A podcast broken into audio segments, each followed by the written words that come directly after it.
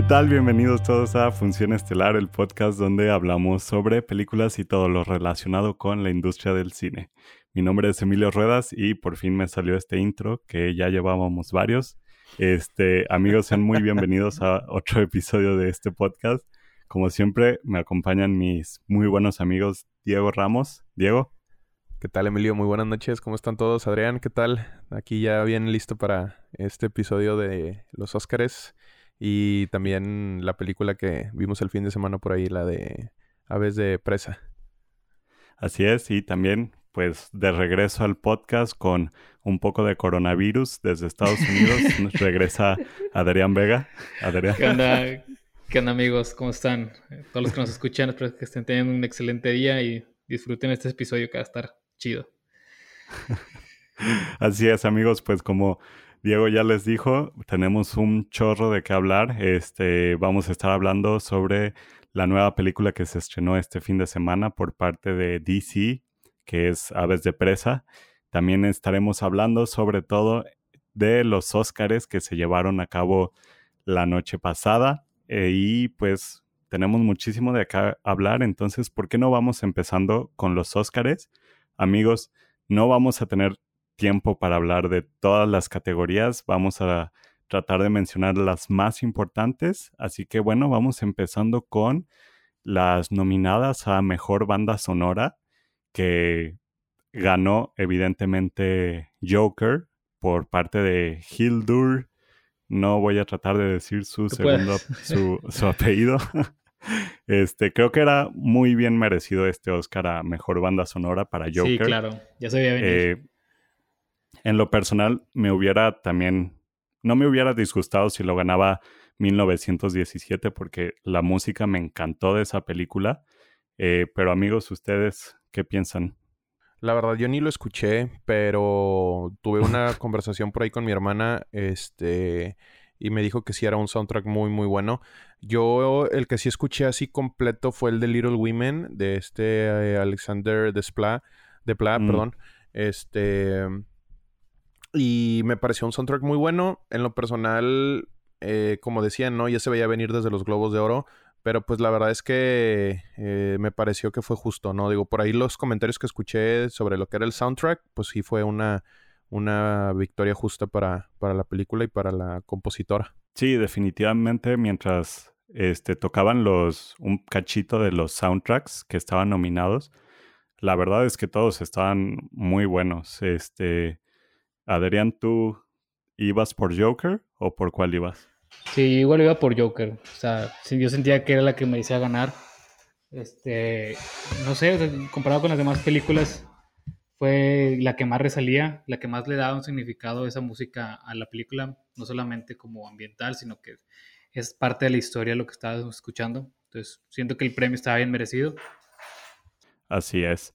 Bueno, pues vámonos pasando al premio de mejor edición que se lo llevó eh, Ford contra Ferrari en Contra lo Imposible, creo que, creo que se llamaba aquí en México.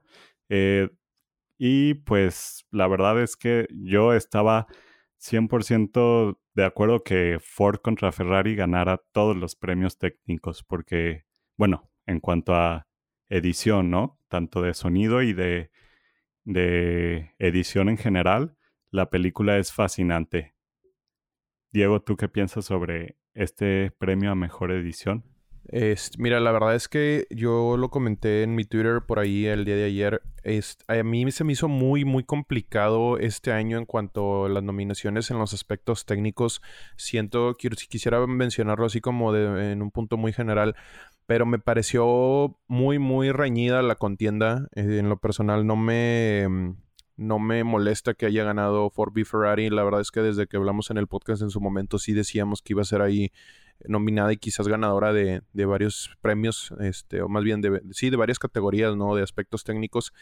Eh, eh, digo, la verdad me pareció muy bien, ¿no? Entonces creo yo que no había así como un ganador que tuviera favorito. Me hubiera gustado ver The Irishman como el, ganador al, final del, día. Pero también Forby Ferrari era muy digno ganador por lo que representa esa película, ¿no? En cuanto a aspectos técnicos. Y sí, o sea, yo sí se me hizo muy, muy complicado este, el tener como un, un, ganador. O de hecho, no acerté muchas de mis predicciones estos Oscars. Nomás acerté 10 y la mayoría fueron en actores. Em, pero sí, en esto de, aspectos técnicos de Ford v Ferrari, merecidísimo. Sí, la verdad.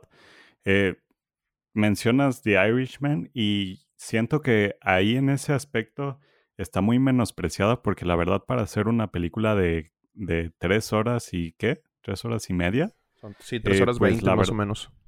Sí, más o menos. Este, la edición le ayudó muchísimo porque a pesar de, de su duración, no se siente tan pesada la película. Pero definitivamente, como ya habíamos comentado, Ford eh, B. Ferrari se lo, se lo merecía totalmente. Bueno, vamos con mejores efectos visuales, que aquí yo la verdad sí tengo un problema con el ganador. Bueno, no con el ganador, sino más bien con el que yo siento que lo merecía. Lo ganó 1917, pero siento que, como hablábamos en el episodio de las nominaciones, el Rey León se lo merecía totalmente. Lo que hizo el Rey León eh, es impresionante. O sea, todas las, toda la película son tomas generadas por la computadora. Nada de lo que hay en la película son imágenes de una cámara y eso para mí es impresionante. Adrián, ¿tú qué opinas de este premio a mejor efecto visual? Pues es que, bueno, tú dices Rey León, este, y yo veo como que esa película, como tú dices, es, es CGI, son efectos visuales toda la película, y no existe sin efectos visuales. es una pantalla verde, casi, casi, podría considerarse como una película animada. Debería ser una película animada. Todo, todo es, una película animada, de hecho. Todo es generado por computadora, mientras que en 1917 los efectos visuales complementan la película. No, tú puedes quitar los efectos visuales y a lo mejor funciona como una película. No, obviamente no de la misma manera, pero tienes algo, tienes carácter, tienes una historia que, que llevar. Mientras que en otras películas como Avengers o la del Rey León, todo, todo cae sobre los efectos visuales y sin eso la película no funciona. Entonces son los detalles, para mí los detalles que tenía 1917, cuando vi eh, cómo, se, cómo se filmó y cómo se editó, este, los edificios que estaban así en llamas o las explosiones, muchas de esas eran a computadora y ni siquiera lo notamos cuando estábamos viendo la película. Entonces siento que los mejores efectos visuales no son los que tienen más, sino los que no los ves. Igual en Parasite este, había una imagen del, este, que se hizo viral de la, de la casa donde, donde fue una toma en el exterior y que parte de la casa era computadora, pero nadie se dio cuenta porque cuando estás viendo la película, tú lo no notas ah, que son efectos eso visuales. impresionante, sí, sí, sí. Entonces siento que ese tipo de cosas son los que tienen que premiarse versus a una película que tú dices, ah, bueno, esa computadora, este, lo reconozco que esa computadora y aunque sea mucho y esté muy padre, pues lo estoy viendo, o sea, yo sé que está hecho computadora. ¿Sí me explico? O sea, para mí no me molesta que haya sido 1917. Este, la verdad, ese premio pues está, sí estaba reñido, pero que haya ganado esa película no me molesta. Bueno, de hecho muchos fans también, eh, fans de Marvel, obvio, pensaban que Avengers lo merecía, pero bueno, este, este sí que fue uno de los premios, entre comillas, más polémicos. Eh, mejor fotografía, definitivamente todos sabíamos que Roger Dickens iba a ganar por 1917. Ya es... La, la, verdad es que sí, se lo merece totalmente, porque esta película es eh, pura cinematografía, ¿no? Y de hecho ganó por el año antepasado con Blade Runner, ¿no? Diego, ¿tú recuerdas? Sí, este fue Blade Runner la, con la que se lo llevó y ahorita otra vez su segunda nominación, o sea, por así decirlo, su, su otra nominación seguida, nominación, nominación este, en su nueva, eh, nueva aparición después de Blade Runner y se lo vuelve a llevar. A mí en lo personal me gustó mucho la de The Lighthouse y era mi, favorita a ganar. Sin embargo, en las predicciones, sí, cañón. Eh, o sea, ya lo veníamos comentando, ¿no? Cómo, cómo es que funcionaba mucho la, la, narrativa cinematográfica de esa película con lo que veíamos. Pero lo de 1917 también fue algo impresionante, o sea, yo no podía decir es que no se lo merece, también se lo merecía y fue, fue un digno ganador Roger Dickens con esta, con esta premiación. Y la verdad es que lo que hace este hombre es impresionante. O sea, siento que el estilo de cinematografía que él maneja es como muy único. Si bien mantiene su esencia en las películas que ha grabado y se siente como muy parecida, es algo que yo no he visto que pueda replicar algún otro este, cinematógrafo. Y, la verdad quedé satisfecho. O sea, fue también una, una mm, contienda que me hubiera gustado que se la quedara de Lighthouse, pero fue muy digno lo de Roger Dickens. Sí, The Lighthouse también fue su única nominación y siento que la merecía totalmente. En los actores, lamentablemente, yo siento que se merecían la nominación, pero lamentablemente esta fue la única. Pero pues aún así, 1917, la verdad, como tú mencionas, Diego, es que lo que hizo Roger Dickens estaba impresionante. Mejor mezcla de sonido se lo llevó nuevamente 1917, que aquí sí le iba yo otra vez a Ford contra Ferrari, pero bueno, la verdad, Ford, digo, 1917 en todos los aspectos técnicos también estaba increíble y todos estos nominaciones y premios se los merece totalmente. Oye, es que sabes que a mí la verdad me causó demasiados, demasiados issues estas nominaciones porque neta, o sea, es que quién puede ganar, cualquiera puede ganar. Creo que no me había tocado ver algo así donde estuviera tan, tan reñido. Por lo regular vemos que una película arrasa con todos los Oscars. Eh, Mad Max, La La Land en su momento, pero ahorita era cualquier, cualquiera puede ganar. O sea, yo la verdad eh, sigo un poco como disgustado con mis predicciones porque había tenido muy buenas predicciones en los Oscars pasados y esta de verdad me fue muy mal. O sea, yo no podía creer que no estaba acertando ninguna.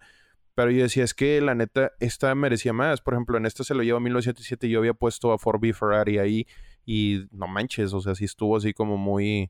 Estuvo, no fue sorpresa, pero pues yo en lo personal no pensaba que se lo fuera a llevar 1917. Y que al final también muy merecido. Es que son películas muy técnicas. O sea, estás compitiendo contra, contra películas que son donde lo que sobresale son los aspectos técnicos. 1917, su fuerte son los aspectos técnicos, al igual que, que Ford B. Ferrari. Este, digo, también tiene buenas actuaciones, pero el aspecto técnico, la edición, la mezcla de sonidos, todo esto es como wow, o sea, es como para que tengas unas bocinas así muy chidas y aprecies el sonido en todo su esplendor. Totalmente. mejor, ese fue mezcla de sonido, mejor montaje de sonido o mejor edición de sonido. Sí se lo llevó Ford B Ferrari, como mencionábamos, merecidísimo, pero bueno, no, no nos vamos a detener de nuevo aquí. Eh, mejor diseño de producción, Diego, se lo llevó Tumero Mole eh, Once Upon a Time in Hollywood, que la verdad también súper merecidísimo. Súper merecido, cañón. La cantidad de, de, dinero que gastaron en reconstruir este Hollywood de los años 60 o qué año estaba situada? Eh, 60, así es. Sí, sí 60, ¿verdad? Sí, una época pues muy icónica, ¿no? Para, al menos ahí en, en Los Ángeles.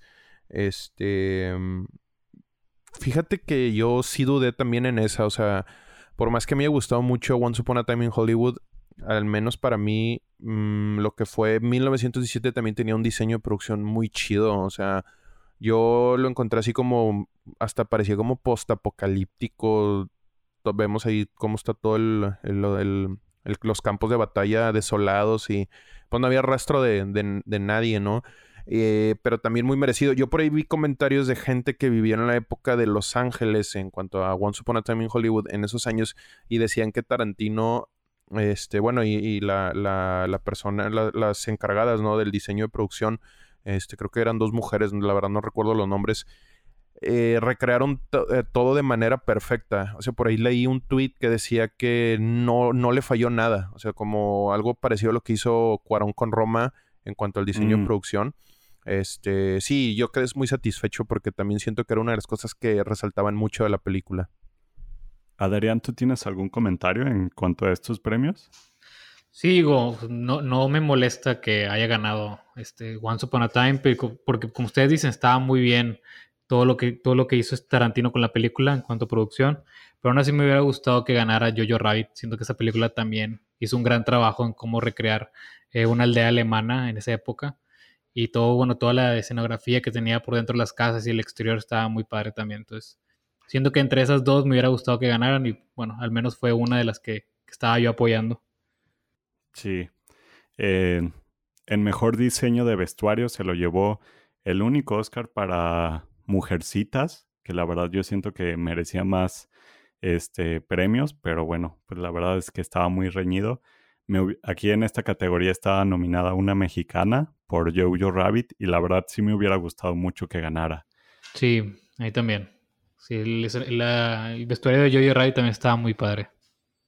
Sí, sobre todo, ¿sabes por qué? Porque, por ejemplo, hay un... Me gusta mucho cuando el vestuario tiene que ver con la historia, de la película. Así y en este caso, por ejemplo, los zapatos de, la, del personaje de Scarlett Johansson, pues sin spoilear nada, tienen una parte ahí muy importante en la película y eso totalmente merecido a mejor diseño de vestuario, ¿no? Pero bueno, se lo lleva Mujercitas, también muy merecido. Vámonos a ya uno de los premios ya mayores, que era mejor guion adaptado. Aquí sí se lo lleva mi mero mole, Taika Waititi por Jojo Rabbit, que de hecho muy bueno su discurso, ¿eh? Me gustó mucho cómo este, todos los agradecimientos que hace, sobre todo a su madre por este, decirle que, bueno, por darle este libro y decir que sin ella no, esta película no hubiera pasado. Eh, ¿Algún comentario de ustedes en Mejor Guión Adaptado? Yo quería que lo ganara Little Women. Este, en lo personal, Yo Yo Rabbit no fue como de mis favoritas, pero está bien. O sea, realmente no, no, no tengo nada que decir. Pero sí, me hubiera gustado que fuera para, para Little Women. En Mejor Guión Original, aquí este también me, me sorprendió en parte, pero súper merecidísimo. Se lo llevó Parasite con, con su guion, que la verdad, pues sí, definitivamente un guion muy original, aunque Diego diga que no. Este, también me hubiera gustado ver que Ryan Johnson lo ganara por Nights Out, entre navajas y secretos. Pero, pues no sé, Adrián, ¿tú qué opinas? Digo, pues yo no vi ah, Parásitos. Visto no puedo opinar ahí, pero igual me hubiera encantado que ganara Ryan Johnson y callarle la boca a todos los que lo odian por Star Wars. Es un gran director y un gran escritor, a pesar de lo que vimos en Star Wars. Para mí, en original era para Tarantino totalmente, pero está bien. Ah, no. Ahorita nos metemos a eso. Otro premio que causó mucha polémica fue Mejor Película Animada lo ganó Toy Story 4. Yo en lo personal fue la única película que vi, pero no sé si ustedes amigos vieron alguna de las otras nominadas. Yo vi la de Klaus y para mí Klaus merecía ganar ese premio. O al menos cualquiera merecía ganar ese premio menos Toy Story 4. O sea, es más de lo mismo, es Pixar. O sea, por favor, ya hemos visto lo mismo una y otra vez y se me hace mala onda que no reconozcan a otras, este, a otras personas, otro tipo de cine. Esa fue la que más me disgustó y empezaron es por dinero, es dinero. Es que realmente, bueno, ahorita ya lo comentaremos, pero yo dije, no, no manches, o sea, yo sí pensé, dije, estos güeyes van a hacer las cosas bien y le van a dar el Oscar a otra película, pues mejor se lo hubieran dado. Ah, pues vi también la de cómo entrenar a tu dragón. Sí, esa, debió ganar, debió ganar la de cómo entrenar a tu dragón. Todavía más que Toy Story, la neta sí, pero... Sí, claro, claro.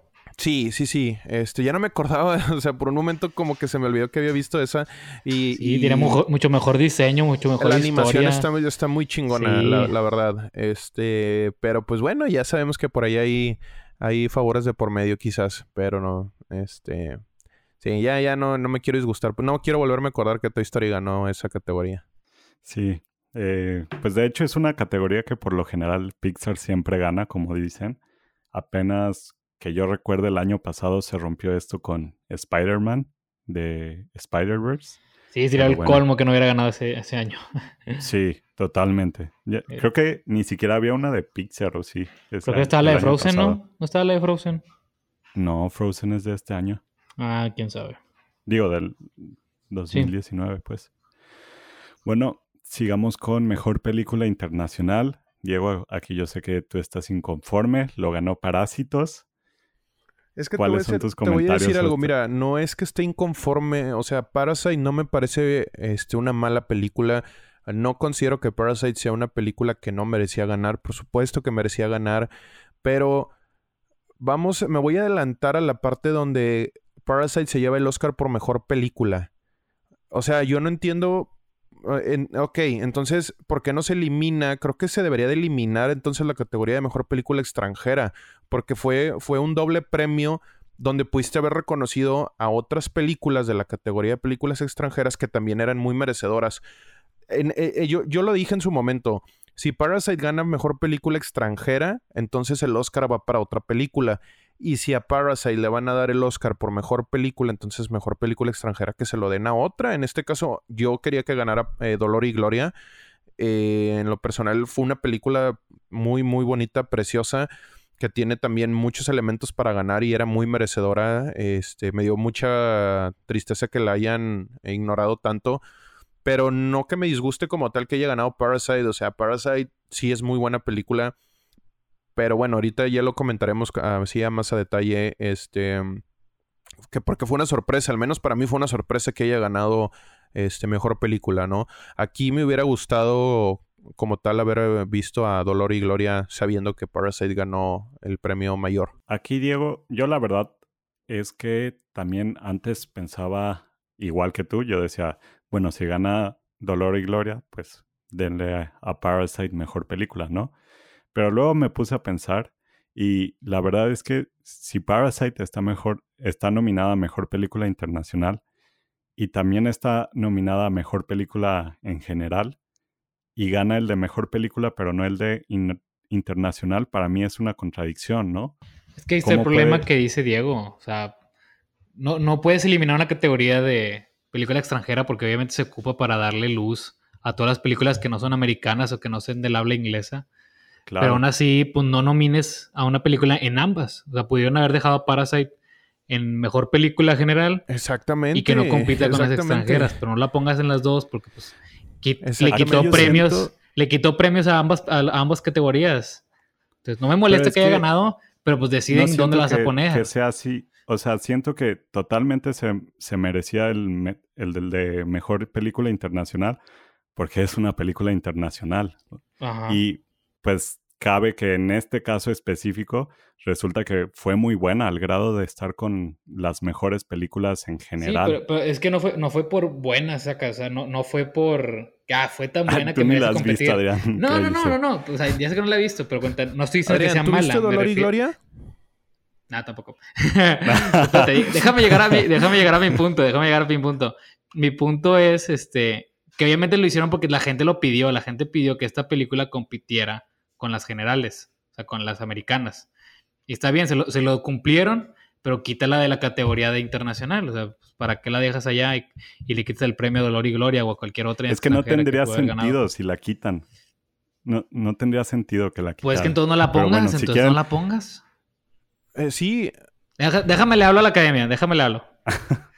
No, Déjame no, no. Es que, es, que, es que la neta, o sea, realmente no hay un año donde la academia me deje contento a mí, güey. O sea, ningún año, tengo como cuatro años de no acertar mejor película. O sea, realmente me ha disgustado mucho las decisiones. Eh, y ya, la- güey, la me voy a de- encabronar. Ya, ya, ya, la ya, for- sigamos, La sigamos. forma del agua, la forma del agua está chida. Güey, la forma del agua, no, no me recuerdes, güey, que le dieron el Oscar a y- Guillermo del Toro, güey, cuando Nolan merecía ese Oscar, güey. Yo- Podremos ser mexicanos y patriotas y todo lo que quieras, güey, pero realmente tú sabes que Nolan merecía ese Oscar, güey. Pero yo estoy hablando de mejor película.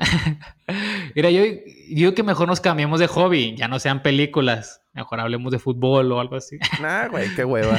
Estoy jugando, estoy jugando.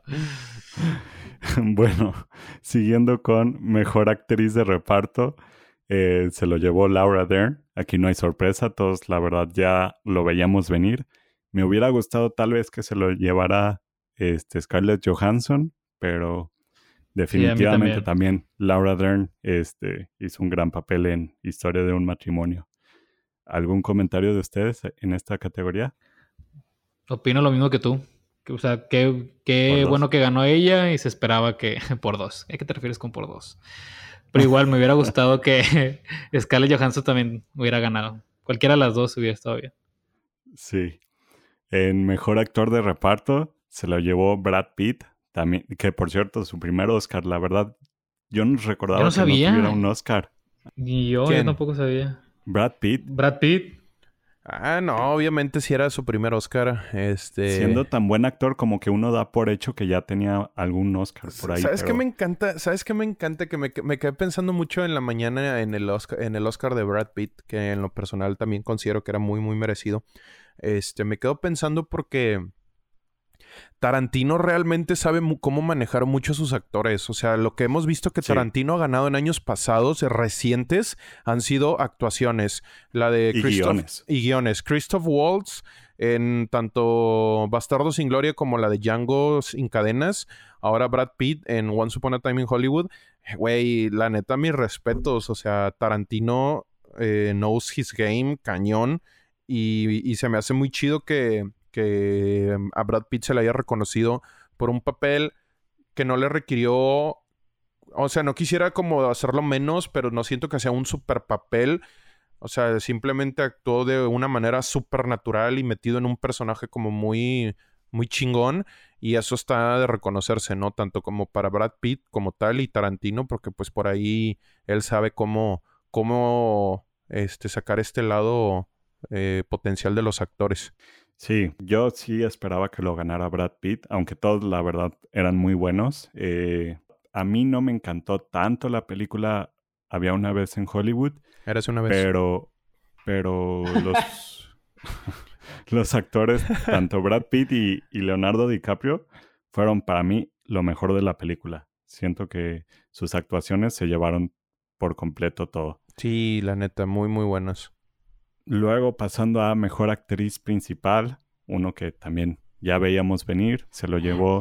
René, René Zellweger, que yo la verdad no vi esta película. Nadie la Pero- vio, güey, ni, ni ella la vio. Había un tweet que decía de que se desaparece como por ocho años y vuelve a hacer una película que nomás vieron 15 personas y ganó un Oscar. Está- me dio mucha risa ese tweet, pero ya se veía desde muy lejos, ¿no? Ese, ese premio. A mí me hubiera gustado que ganara Saoirse Ronan por Little Women, Sí, Sí, a mí también. también a mí. la neta, pero pues bueno, ahí lo, ahí lo tienen. Así es.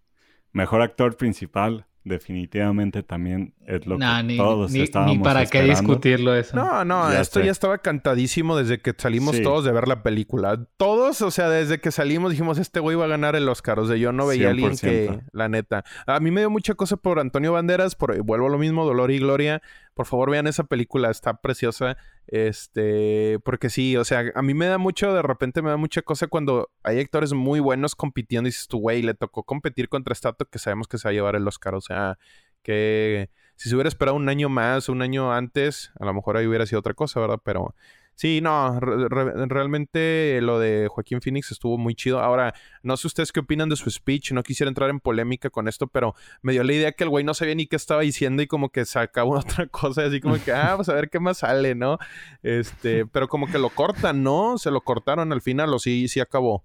Digo, no, se acabó. se acabó. Yo, yo personalmente me quedo con lo último que dijo, que fue la de la canción que escribió su hermano. Ah, sí, sí, Pero- sí, muy chido. Pues como habíamos visto en otros premios que ganó, trae como este speech, no tanto de agradecimiento, sino como de regaño hacia el mundo. Pero bueno, Joaquín Phoenix siendo Joaquín Phoenix. Este, Diego, a mí un comentario que quisiera resaltar que me gustó mucho es que durante la alfombra roja, tanto Antonio Banderas como Pedro Almodóvar, ambos se veían enormemente agradecidos de estar nominados y ellos decían que el puro hecho de la nominación Ya ya era gane. suficiente, ajá, ya era una ganancia para ellos. Güey, pues qué bueno, chido, qué me chido. gustó yo, mucho, la yo verdad. no, yo no supe de eso, qué bueno que me lo compartes, ya me quedo un poco más tranquilo. Tuviste Dolor y Gloria y sabes que también, o sea, Sí. sabes que es una, fue una muy buena película. Eh, lo que pasa es que siento yo que, como dice, ¿no? Como, me gustó mucho lo que dijo Bong Joon-ho, que dijo, lo, person lo íntimo es lo más creativo. Mm, sí, Sí fue lo íntimo, ¿verdad? O lo personal. Sí. Sí, ¿verdad? sí, sí, sí. Güey, Dolor y Gloria es la vida íntima de, de Pedro Almodóvar y, y la neta está muy, chi- muy chingona esa película. O sea, cuando este güey dijo eso, que, que fue como un quote, ¿verdad? Estaba citando a Martin Scorsese. Sí, Güey, la neta sí. O sea, yo cuando dijo eso pensé mucho en Cinema Paradiso de, de Giuseppe Tornatore. De, mm, pensé también mucho en, en esta de Dolor y Gloria. Eh, Amores Perros. No he visto Amores Perros. Estoy jugando.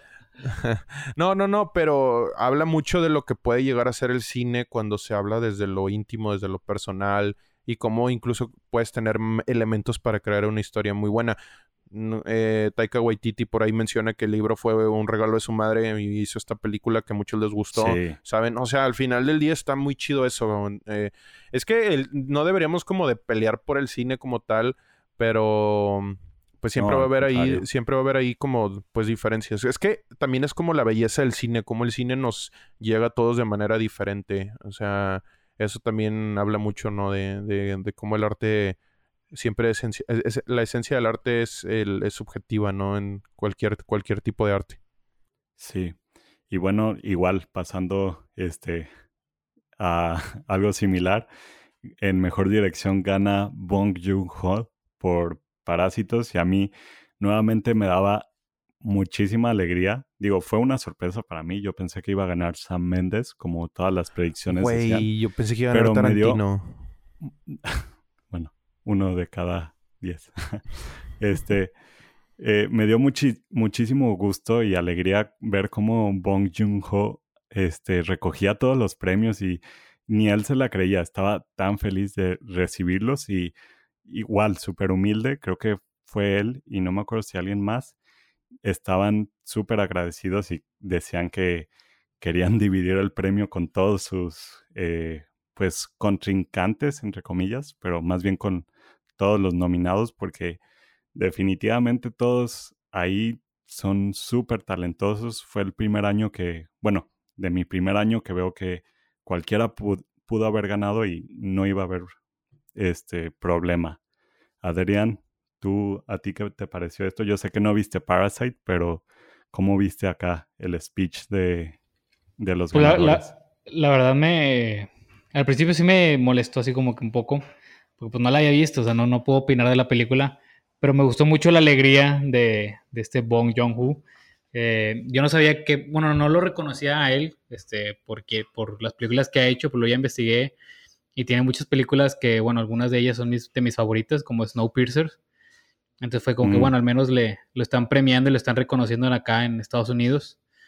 Eh, su speech estuvo muy padre y pues bueno, qué bueno que, que ganó él y no Tarantino, ¿verdad? ¿Por qué, güey? A ver, ¿por qué? ¿Por qué? Ok. No, no, no, no, no. A ver, yo quiero que elabore. No, quiero que elabore. A ver, no, a ver, no, espérate, espérate, espérate. Yo quiero que elabore. Se acaba el tiempo. No, no, no, no, no. A ver, yo quiero que elabore porque. No más, me cae mal, me cae mal Tarantino.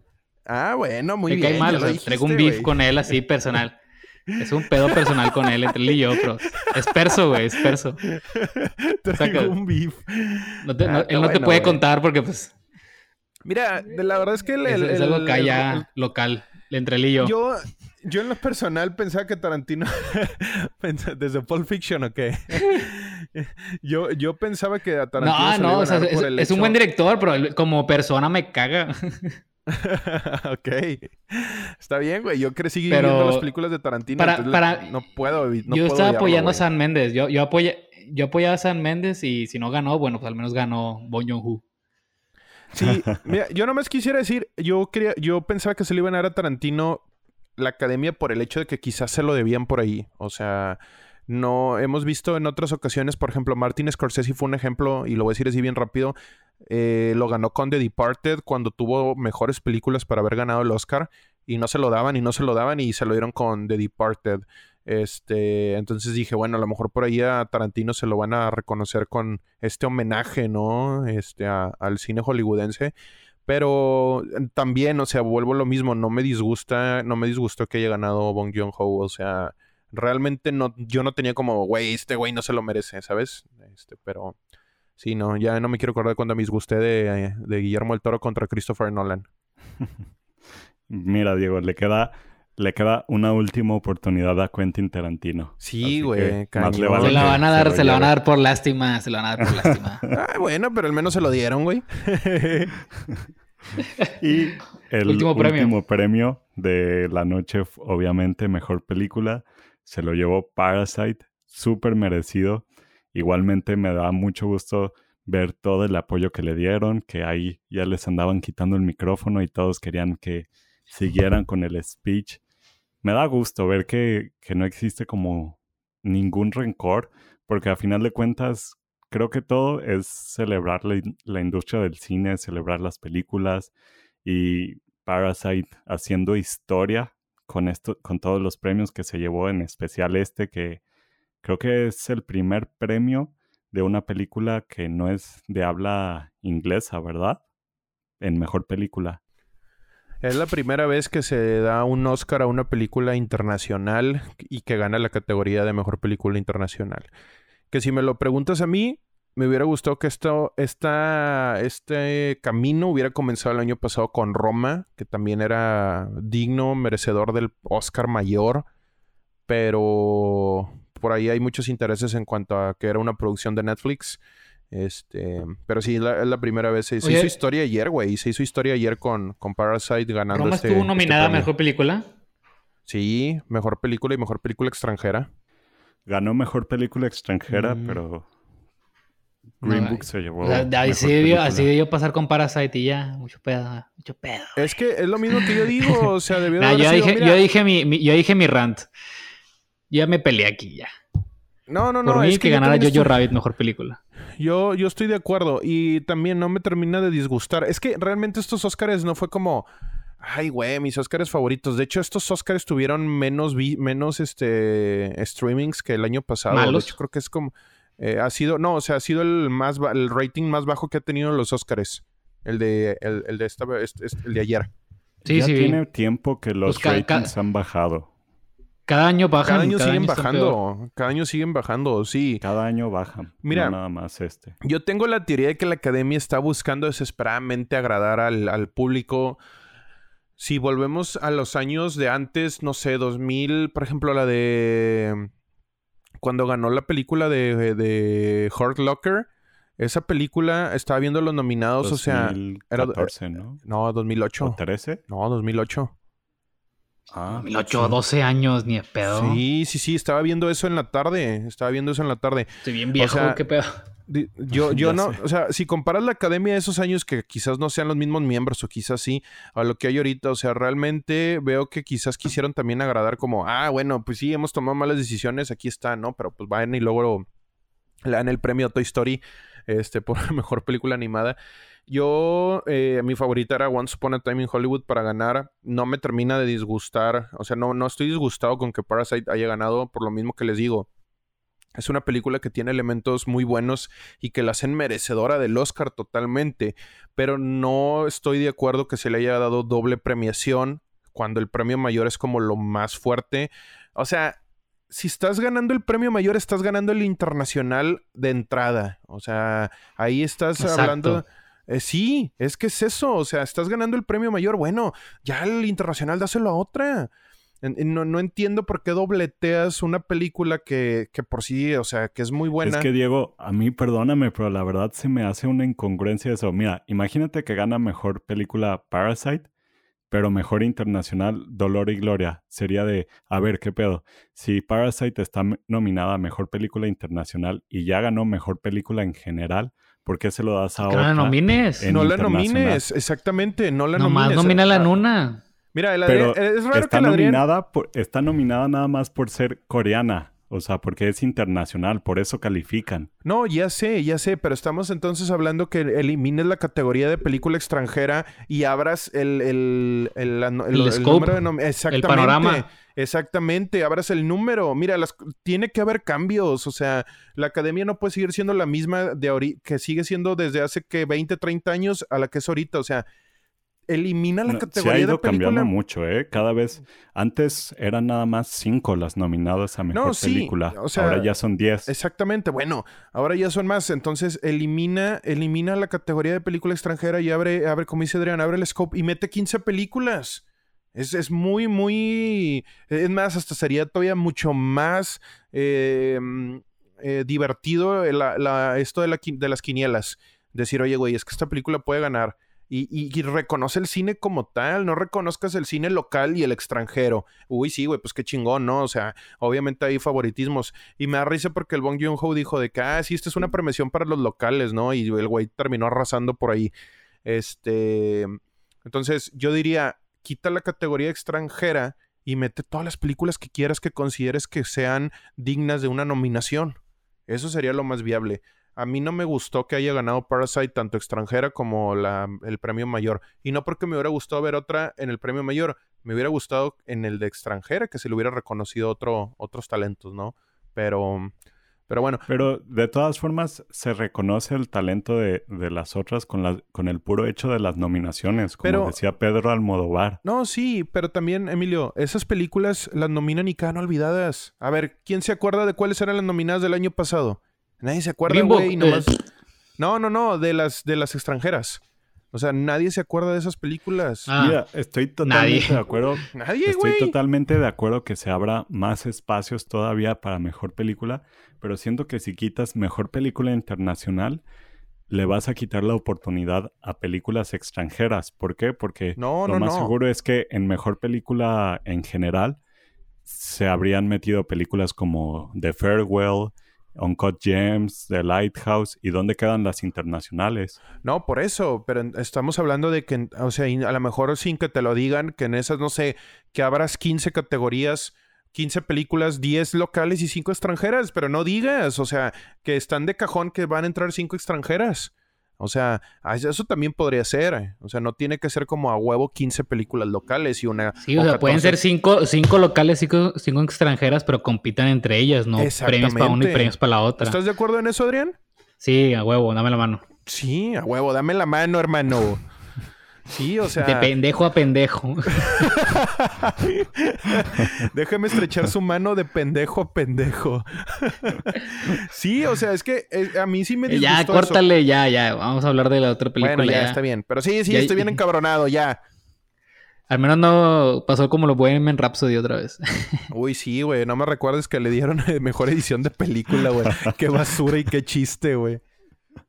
Ay, no, bueno. Sí, al final al final yo creo que nadie en ningún año va a estar conforme con lo que haga la academia, pero... Pues, Mira, yo, yo nomás voy a terminar este, este debate diciendo que el año que viene va a estar bien chingón porque va a estar Christopher Nolan compitiendo contra este Denis Villeneuve por Dune y Tenet y va a estar bien chido otra vez esa contienda, güey. A ver qué, qué nos espera. Pero va a salir Parasite 2 y les va a volver a ganar a todos. Ahí se viene la serie de HBO, güey. Sí, de hecho. Este. Amigos, pues llegamos al segundo segmento de este podcast donde hablaremos sobre la, el estreno de, la, de este fin de semana, que fue la nueva película de DC, que en mi opinión tiene el peor nombre de todos y es Aves de Presa y la fabulosa en... Fantabulosa. Fantabulosa, por favor. No, no, no. Ay, no, qué horror de nombre. Desde ahí ya vamos mal con esta película. La fantabulosa ya le cambiaron el nombre, ¿eh? de Harley Quinn. ya, le cambiaron el, ya le cambiaron el nombre en el cine. ¿Neta? ¿Cómo está? Ahora, ahora, se va a llamar Harley Quinn, dos puntos, aves de presa. Porque para atraer más gente en unos spots de tele en Estados Unidos sí lo cambiaron así. Sí, ya, lo están cambiando porque como que no, no, llamaba la atención el título y como que dijeron hay que darle más spotlight a Harley Quinn y atraer es que gente que pague para ves la película y es una película de Harley Quinn. Digo, sin entrar a spoilers, eh, la película totalmente es de Harley Quinn y no entiendo por qué le pusieron este nombre, la verdad. Tiene mucho más sentido Harley Quinn y las aves de presa que este horrible nombre que le pusieron. Pero bueno, eh, vamos a estar hablando primero sin spoilers y posteriormente vamos a hablar con spoilers para los que ya vieron la película. Adrián, ¿qué te gustó o qué no te gustó de esta película sin spoilers? Sin spoilers, uh, qué difícil. ¿Qué me gustó? Me gustó la manera en que cuentan la historia de cada personaje, la manera en que la historia está que usan como que, bueno, avanzo un poco la historia y regreso a contar quién es esa persona y lo avanzo y luego regreso. Eso me hizo muy divertido, muy entretenido para una persona que no, que no sabe de cómics. Pero sí me hubiera gustado que explicaran más quién es cada quien y qué habilidades tiene. Siento que eso lo dejaron hasta el último momento y era como salió de la nada. pero eso ya sería spoiler, pero siento que pudieron haber llegado más a detalle de quiénes son eh, cada una de estas chavas de aves de presa, por eso se llaman, por qué se llaman así y bueno, que, cómo se conocen o cómo se conectan entre una, entre una y la otra. Este, eso fue como que, bueno, me gustó y no me gustó. Me gustó mucho la música, el soundtrack está con ganas. De hecho, hoy lo estaba escuchando el disco completo y guardé algunas. los colores me gustaban bastante, me gustó la acción, me gustó la sangre, me gustó que fuera clasificación así de adultos, que fuera R o calificación C. No sé si en México fue calificación C o PG-15. No, creo que sigue siendo B15 en México. Ah, es B15. Bueno, en, Estados Unidos es, fue R. Sí fue para adultos nada más. Sí. Y valió la pena, o sea, se me hizo como que una película que requería esta violencia. Eh, lo que no me gustó, ah, pues digamos que está, está muy entretenida y muy padre en algunos momentos, pero en otros, vaya, que qué martirio fue ver la película. De algunos momentos sí están muy lentos o muy sin sentido. Siento que pudieron haber recortado algunas, algún personaje, uno que otro personaje principal y dejarlo para después porque sí está muy revuelto todo el rollo de quién es quién y este cómo cómo cuál darle importancia, ¿sí me explico? O sea, tú, pensabas que X este chava de ave de presa iba a ser un personaje muy importante durante la película y resulta que no. Y luego parece uno que no es importante y parece que sí, y es como que ah. y al final, como tú dices, es una película solamente de Harley Quinn. Eh, pero siento que hubo mucho, mucha gente involucrada en la película y salió como que un revoltijo ahí intentando hacer algo bueno, pero no llegó a ser una gran película. Aún así me gustó más que otras de DC como Suicide Squad o La Liga de la Justicia. Este, esta es una, no es una mala película, pero está promedio. Es una película promedio, está entretenida, te divierte. Pero, ¿qué me vas a decir? Ya me vas a interrumpir, ¿verdad? Mira, aquí voy a terminar mi punto y, y continúa, ándale. Termino mi punto y continúa tú. Te iba a decir algo, pero no, no, o sea, iba, No, ya, ya, ya, iba a terminar. Lo único que, iba a decir era, era, ya me interrumpiste, me cortaste el hilo. Este, o sea, es una película que la vería otra vez, si me explico, está padre, está, está entretenida, ningún, ninguna actuación está como que, ah, qué chafo actúa pero sí es como que, pues no, no te llevas nada, o sea, no es como que, ah, este momento, este, e, esta escena en específico estuvo con ganas, no, siento que no hubo ninguna escena especial, pero aún así es una película más que nos adentra en el universo de DC. Y lo bueno es que continúan con lo que ya tuvimos de las películas pasadas, que sale el Capitán Boomerang, que sale Margot Robbie como eh, Harley Quinn, y salen como flashbacks sale, bueno, no sale la cara de Jared Leto, pero se indica que es él, que es el guasón de Jared Leto. Entonces, qué bueno que no fue un reboot y que están continuando lo que ya empezaron. Entonces, eso me tranquiliza y me da fe en que DC va por buen camino. Ah, aunque no sé si volveremos a ver a Jared Leto, la verdad. no, la verdad ya no. Diego, eh, ¿qué ibas a interrumpir, Adrián? No, iba a decir, estoy muy de acuerdo con tu punto. A mí, igual que Adrián, o sea, fue una película que considero que es una película promedio. Le di 3.5 de 5 estrellas. Em, me gustó, no la volvería a ver, no la compraría. Creo que hay que hacer ratings así también, ¿eh? La de que te gustó, si la volverías a ver, no. ¿La comprarías? No. Este, para darle así como... Eh, ese va a ser el nuevo formato, amigos, en los, en los próximos podcasts. ¿La comprarías? ¿Sí o no? No, a huevo. No, la neta... cambiando las reglas de la academia, de función estelar. A huevo, hay que innovar. Hay que innovar. Este, Mexicana. Hay que, persuadir para cambiar. Bueno, X, este... La neta, eh, estoy muy de acuerdo con lo, con lo que comentaba Adrián. No, no, tengo algo así como más que agregar. Me gustaron las coreografías de las peleas. Me gustó mucho ver a, a este... ahí tengo un punto. Sí, a este Iwan McGregor como Black Mask. Eh, buen, buen villano. Eh, pero también me gustó mucho ver a Margot Robbie como, como Harley Quinn. Yo no vi Suicide Squad, pero quiero pensar que esta película fue cortada por la misma tela o la tira, no sé, ahí como del, mismo estilo. Pero sí, o sea, en momentos, no, por ejemplo, no me gustó parte como de la edición de cómo contaban la, la historia.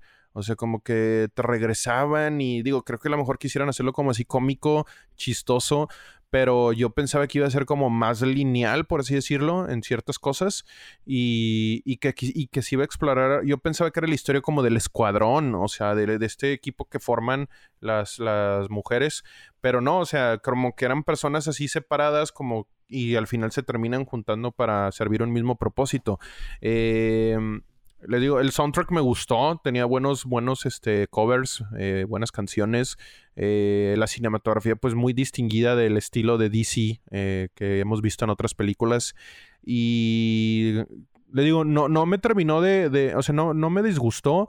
Este, me gustó, pero tampoco me encantó. Entonces, por ahí como que sí hay cosillas. Estaba leyendo que la película sí tuvo como muy mal recibimiento este, en Estados Unidos. No dio así como eh, los números altos en el box office. Pero pues sí, es como vayan a verla para divertirse un rato. Palomera, sí está chida. Pero se, al menos creo que se ha hecho mejor, se han hecho las cosas mejores con otras películas de DC, al menos Shazam, Aquaman, este que entra, bueno, por ejemplo, Shazam que entra en lo, en lo cómico también, a mí se me hizo una excelente película, de las mejores que, que tiene DC, pero sí, es lo que me gustaría complementar al comentario de Adrián, que es que concuerdo con él totalmente. A mí no me encantó esta película. Desde el nombre, como, como lo habían anunciado, sentía que era una tontería, eh, que era el peor nombre. Luego salieron los trailers y la verdad es que no me llamaban tanto la atención. Tenía un poco de esperanza, porque como mencionas, Diego, DC ya ha estado mejorando la calidad de sus películas con Aquaman, Shazam, este, Wonder Woman también. Entonces todavía le tenía un poquito de fe, pero la verdad es que me decepcionó esta película. No está pésima al grado de que sea la peor película del mundo, no, pero tampoco me gustó mucho, no es lo que esperaba. Eh, puntos positivos, como mencionan, Margot Robbie, que de hecho eh, fue parte de las productoras principales de esta película, eh, definitivamente continúa haciendo lo mejor, al igual que en Suicide Squad. De nueva, nuevamente Harley Quinn sigue siendo como lo estelar de estas películas. Eh, la acción, como lo mencionabas, Diego, que de hecho el director de acción de esta película es el mismo director que dirige la acción en las películas de John Wick. Entonces, por eso es que la acción está muy bien lograda. Muy chido. Sí, sobre todo en una secuencia al final que ahorita hablaremos en, el, en los spoilers. Definitivamente sí me recordaba mucho a John Wick.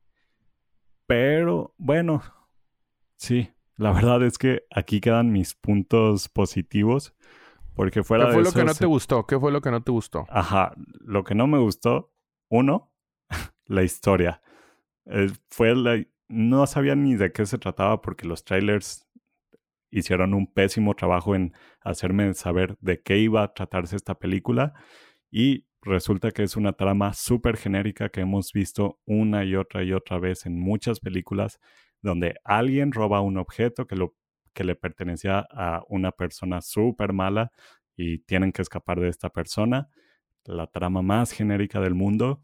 Eh, y volvemos con lo mismo del marketing, ¿no? La película se llama Aves de Presa y en realidad es una película de Harley Quinn y con 10, 10 o 15 minutos de Aves de Presa, que son personajes que la verdad sí son muy bien interpretados. Yo no conozco los cómics ni nada, pero definitivamente son historias que sí me estaban enganchando, pero por la edición de la película me perdían totalmente porque Adrián dice que le gustó, a mí no me gustó para nada cómo le estaban contando y entiendo que querían hacerlo como pues Harley Quinn es la narradora y estás dentro de su cabeza y obviamente es una persona loca, entonces las cosas no van a estar en orden, pero para mí no funcionó esto, me traía muy distraído, la verdad perdió mi atención a la mitad de la película y los personajes que quería ver, como eh, el de Mary Elizabeth Winstead, se quedan totalmente olvidados en muchas escenas.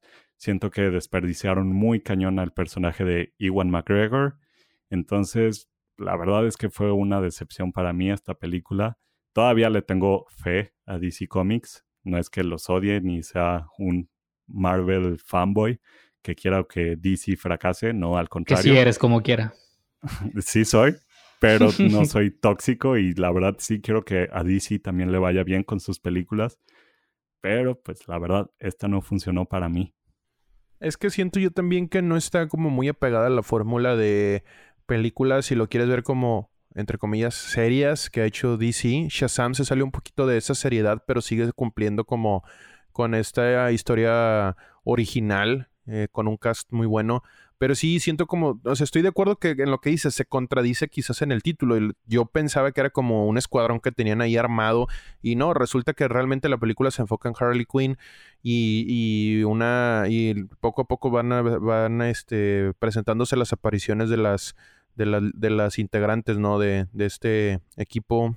Eh, pero sí, aves de presa. Esto, aves de presa, así es. Pero digo, es que, yo en lo personal. Bueno. No, no, di, di, di tú. O sea, cuenta, yo que sí leo más cómics que ustedes, este, no tanto, pero sí sé, sí sé un poquito más. Este, las aves de presa sí es un equipo que existe en los cómics y Harley Quinn no es parte de ese grupo, o sea, no, no tienen relación hasta hace recientemente que se hicieron un cómic de Harley Quinn y las aves de presa, pero es algo así ya como que muy reciente y no es parte del backstory de este equipo que ellas tienen. Y siento que las películas o quien hizo las películas, como que quiso hacer una película de estas chavas, de este equipo, para obviamente introducir nuevos personajes al mundo de DC, pero a la vez quisieron hacer una película de Harley Quinn 2, ¿sí me explico? Entonces, como dijeron, como que bueno, pues júntalas, júntalas y, a ver qué sale, ¿no? Pero pues le dieron obviamente más protagonismo a Margot Robbie, que es la estrella de la película, que es la, la actriz con más calibre, y minimizaron a las aves de presa, entonces pues, pues ya no lo habías llamado aves de presa, lo habías llamado de otra forma. Exacto que no tiene nada de malo que Harley Quinn sea la protagonista. Sí, no, no, claro que no. La película está padre, pero pues no, no, no la vendas como que una película de un equipo de aves de presa, cuando al final pues, el equipo es como que pues, es lo mínimo de la película. Así es. Y, y luego siento que querían tratar de hacerla como Deadpool, pero no le salió nada. Mm, ¿Tú refieres a como que a, hablarle al público? ¿Por hablarle a la audiencia? Eh, sí, sí, sí, la narración, que fuera clasificación R y muy violenta y muy ah, chistosa, pero siento que no le quedó tanto. Yo no lo vi así, yo no lo vi así. Oye, yo creo que pueden seguir con la fórmula, o sea, como esta película, pero obviamente con una mejor historia, pero la manera en que la hicieron, siento que puede funcionar para las siguientes películas, incluso para El Escuadrón Suicida o una película del Guasón con Harley, no sé. Siento que funciona, pero una historia mejor, una historia mejor. Yo tengo muchísima fe que James Gunn va a hacer un trabajo increíble con la secuela de Suicide Squad. Güey, eso me emociona un buen. Espero que sí, espero que sí. Eso me emociona un buen. Espero que sea la mejor película maldito de DC. Maldito James Gunn, güey. No debió haber aceptado a Disney, güey. Después de que le patieron el culo, güey. O sea, era como, fue no, puro gracias, pedo. Eso fue puro, fue puro marketing. Fue puro marketing. Güey, es que la neta, o sea, este güey es muy bueno haciendo ese tipo de películas. O que el Taika se aviente una de DC, güey. O sea. Ah, eso sí lo pruebo. Eso sí lo pruebo. Se, les da bien, güey. Y la de, la de Thor Ragnarok que estuvo muy chingona, güey. A mí me gustó mucho esa película. Pero. Pero sí, o sea, siento yo que el factor comedia que maneja humor negro eh, está como eh, normalón. Pero eh, sí, en definitiva, esta película le hizo, le hizo falta una mejor historia. Tenía buenos elementos, un buen cast. Este buen diseño de producción. Tenía muy buenos elementos, pero la historia está así medio... Eh, ya se ha visto esto antes en otras películas. Muy bien amigos, ¿por qué no pasamos a spoilers? Pero antes de eso hay que darle una calificación a esta película. Adrián, ¿cuánto le das? Yo le doy un 7 de 10 y este, como un comentario extra, estaría padre, se me acaba de ocurrir, una película de un live action de los jóvenes titanes hecho por Taika Waititi, pero no como la serie que está ahorita. No, una película bien hecha por él. Siento que sería chido. Pero bueno, seas aparte. 7 de 10 para Aves de Presa. 7 de 10, muy bien. Diego, ¿tú cuánto le das? Un 6. 6 de 10, muy bien, pues vamos en bajada. Yo le doy un 5 de 10. No estuvo ni muy buena, ni tampoco muy mala. Simplemente ah, X. Pero bueno, vamos pasando a la sección de spoilers. La verdad siento que no hay mucho que spoilear en esta película. Este, A mí mi única queja es la muerte de Black Mask, que ¿Que cómo se muere? que- Recuérdame cómo se muere. le explotan una granada estuvo al final. con la madre, güey. A mí Ah, fue lo que estuvo más me chido. gustó, güey. Me gustó cómo Estuvo voló en chido. pedazos el hijo de la chingada. Sí, O sea, güey. sí, sí da mucha risa y claro que me dio risa este momento, pero siento que no se le hizo justicia a este personaje ni a este actor. Siento que lo trataron como ah, el hombre malo de la película, que es malo porque hashtag Como un, bad. como un villano desechable. Sí, Sí, de hecho, de hecho sí. Yo, yo, Y- yo estaba pensando en eso, pero que te interrumpe, Emilio, sí voy a hacer un comentario súper rápido. Dije, güey, ¿qué pedo? ¿Van a matar a este vato? ¿O ¿Qué le van a hacer? Porque sé que Bla- eh, Black Mask tiene mucho peso, güey, en, en, en- en la his- en las historias de, de DC, al menos en los videojuegos. Y Y dije, con Batman. pues se me hace... Ajá, y con Batman, güey. O sea, que es un villano a la altura de Batman. Y yo dije que, pues, ¿qué le van a hacer, no? O sea, obviamente ya vas como pre- prediciendo este, el, el- final. Y, güey, cuando voló en pedazos, güey, me, me sorprendió un chingo, me dio mucha risa y fue lo que más me gustó de la película, güey. Esa escena la quiero volver a repetir. O sea, yo siento que ese villano, siento que no, no brilló tanto como otro, que fue Víctor Sass, que fue su mano derecha. Siento que él funcionó mejor como villano en la película y el actor hizo un papel increíble. Entonces, ¿El no Víctor? recuerdo si lo... Ajá, Víctor, el que tenía las cicatrices. Ah, sí, güey. Sí, Siento daba- que a mí me daba más miedo. Él, él hizo un mejor trabajo que, que Black Mask. Este, no, no criticando a Ewan McGregor, pero siento que tuvo un mejor guion Víctor Sass que Black Mask.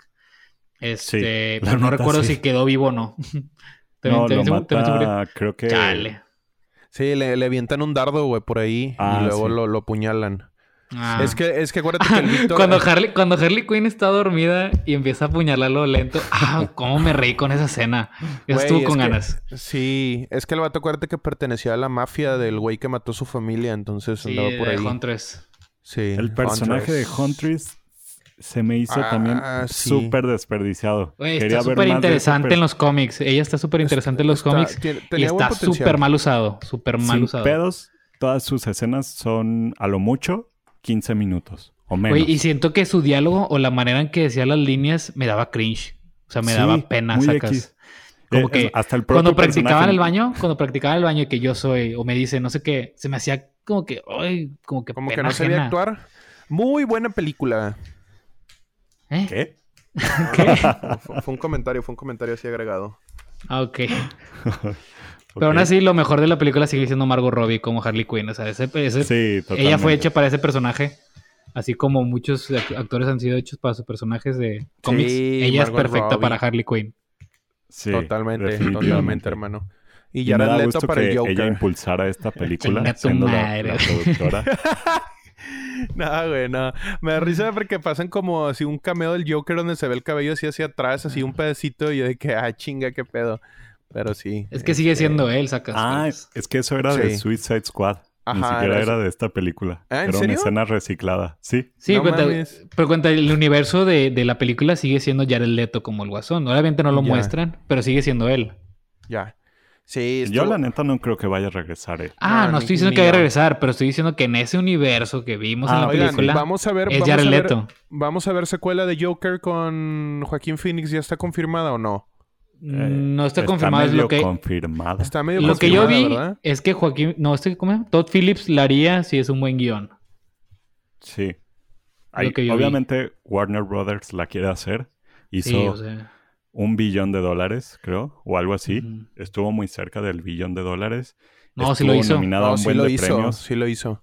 Sí lo hizo, ¿verdad? Sí. Se Sí. llevó dos Oscars. Obviamente el estudio quiere hacer una secuela, pero pues Todd Phillips este, sí estoy está de acuerdo, decidido que... estoy Y de que acuerdo Joaquín con también Todd quiera. Phillips. Sí. No, yo creo que Joaquín sí jala, güey. O sea, ya viendo lo que ha sucedido, yo creo que sí está más que puesto. Pero Pues no si creo hiciera- porque este Joaquín no se unió al MCU porque no quería como que una franquicia.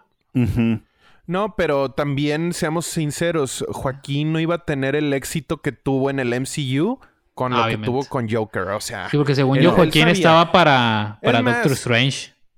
Es más, güey. Ah, no sabía eso, Ah, güey. es cierto, sí. Este, sí. es más, güey, yo, yo, yo te voy a decir algo. Yo creo que ni Joaquín se esperaba el éxito que iba a tener esta película. Así te, lo, te lo puedo apostar, güey. Y por eso el vato dijo que, ah, pues está bien, un, un segundo papel. Yo creo que se, podría una, se podría hacer una trilogía como la que hizo Nolan.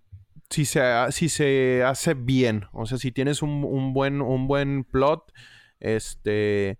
No sé si se incluiría. Si ¿Lo, se ¿lo incluiría podrán Batman. juntar con el Batman de Robert Pattinson? No sé si el Uy, timeline sí, de. estaría o sea, muy no, sé si, chido, no, sé si- güey. no sé si los tiempos funcionen, sacas. Estaría el muy director, Pero estaría ¿cómo se con llama? madre. Matt Reeves, Matt de Reeves. la película Matt Reeves, de el de Batman, Batman. Ya dijo que no están conectadas, pero Ah, pinche culo. quién sabe. Igual Nunca sabes. Sí, nunca sabe. nunca sabes. Siempre hay dinero mí- por medio. mí los sí gustaría estudios, los estudios siempre meten manos. No pasa nada.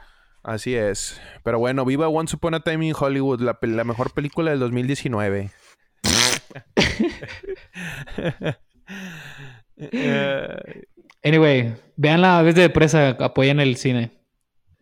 sí, vean Aves de Presa. Aunque no sea la Sí. mejor película, vayan a verla. Le, verla, echaron ganas, le echaron ganas. Sí. Le echaron ganas. Sí, sí vayan a verla. Este, yo no la compraría, pero sí, sí vayan a verla. O sea, me dio cosa cuando leí eso, güey, que no estaba, que estaba underperforming, este... No, y que la están eh, criticando nomás porque son mujeres y que no sé qué. Nah, güey, hay que dejarse de pendejadas. O sea, la verdad es que me molesta cuando dicen es que es de, es de una mujer o es que son mujeres. O sea, güey, ya, güey. Pues, eh, eh, o Sí, sea, sí, cuenta, sí, eh, si hay gente que la critica por eso, o sea, que dice que, ah, es que no son obviamente, sexys. Obviamente. Pues, pues, es que pues, Obviamente. chingado, güey. Pues no son, no sé no si- es para son- agradar al... No es, sí, o sea, es una pendejada, güey. Vas a ver al, Sí. a la- al personaje como tal. Puro, puro incel, pero bueno. Ajá, así es. Pero bueno, hermanos, pues un gusto otra vez haber grabado aquí con ustedes. Así es, amigos, pues con esto llegamos al final de nuestro episodio. Muchísimas gracias si lo escucharon todo completito y este pues nos estaremos viendo la próxima semana con un episodio y recuerden que los jueves tenemos microepisodios de Garantía Estelar donde les recom- recomendamos películas de Netflix y de plataformas en general. Que esta semana Pero bueno. serás tú, ¿no? Sí, le Sí. toca a Emilio. Sí, ahí Uy, viene una sorpresilla, pero bueno, espérenlo el jueves. Amigos, muchísimas gracias. Adrián, Diego, muchas gracias por placer, estar como aquí. Hasta luego. Hasta luego, hermanos. Un placer, hermanos.